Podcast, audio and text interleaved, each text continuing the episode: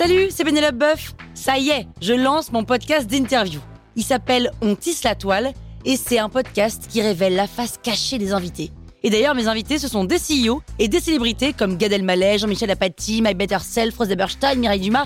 Et évidemment, je pose des questions qu'on n'ose pas toujours poser et je leur fais faire des tests, des challenges, je leur fais jouer l'harmonica, grignoter des trucs, bref. Rendez-vous sur On tisse la toile pour découvrir une interview tous les lundis. Ciao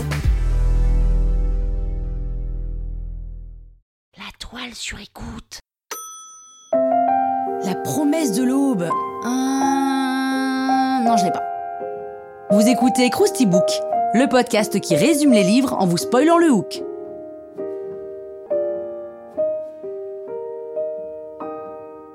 Allez, je vous rafraîchis la mémoire La promesse de l'aube est un roman autobiographique de Romain Gary paru en 1960. Dans ce livre, Romain raconte l'histoire de, bah, de son histoire, quoi, de l'histoire de Romain et de sa mère, Nina, sa mère.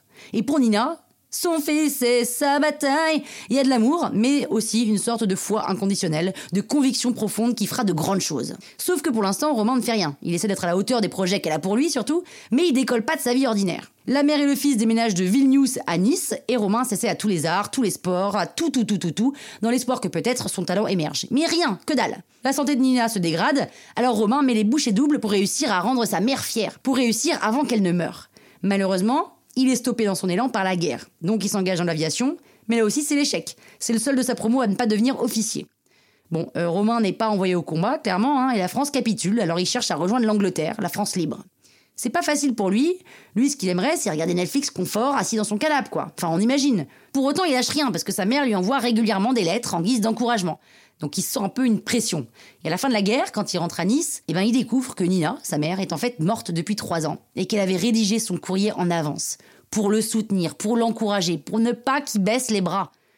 Un des passages le plus connus de ce livre, c'est quand l'auteur écrit Il n'est pas bon d'être tellement aimé, si jeune, si tôt. Ça vous donne de mauvaises habitudes. On croit que c'est arrivé, on croit que ça existe ailleurs, que ça peut se retrouver. On compte là-dessus. On regarde, on espère, on attend. Avec l'amour maternel, la vie vous fait à l'aube une promesse qu'elle ne tient jamais. Voilà, donc déjà ça explique le titre, hein, qu'on peut ne pas comprendre au premier abord, et puis c'est foutrement beau, quoi. L'amour maternel romain, ça l'étouffe et ça le porte à la fois. Alors d'autre part, sa mère a toujours voulu être une grande artiste, mais elle a échoué. Alors son fils, c'est peut-être sa bataille, ta gueule, balavoine Mais c'est surtout sa revanche. Et pour Romain, qui aime sa mère autant qu'elle l'aime, c'est ok d'endosser ce rôle. Et puis sa mère lui fait les récits de ses succès futurs alors qu'il a tout juste 8 ans. Une promesse, encore une fois, qui va tenter d'aller chercher. Et dans ce roman, l'auteur utilise l'autodérision pour aborder des sujets un peu graves, mais aussi des sentiments. L'humour, c'est son bouclier, son arme, et d'ailleurs il le dit clairement dans une phrase, l'humour est une déclaration de dignité, une affirmation de supériorité de l'homme sur ce qui lui arrive. Alors on sait que c'est une autobiographie romancée parce qu'il y a des détails qui sont glissés, genre le prénom de sa mère par exemple, euh, Mina qui devient Nina, et puis sa mort aussi. Sa mère n'est pas morte de cette façon, donc c'est clairement romancé.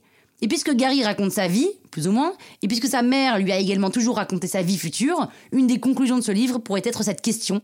Dans la vie, le plus important, est-ce la vie ou le don de savoir la raconter? En tout cas, on sait que raconter sa vie, Romain, c'est un truc qu'il sait faire. Croustille, hein? La toile sur écoute. Want truly hydrated skin? Medocia's Body Care Breakthrough Hyaluronic Body Serum. It's clinically proven to increase hydration by 161%. It's lightweight, fast absorbing, and delivers 24 hours of hydration for silky smooth skin without any sticky afterfeel. Treat your skin to clean vegan skincare from Osea. Get 10% off your first order with code SUMMER at OseaMalibu.com. That's O S E A Malibu.com code SUMMER.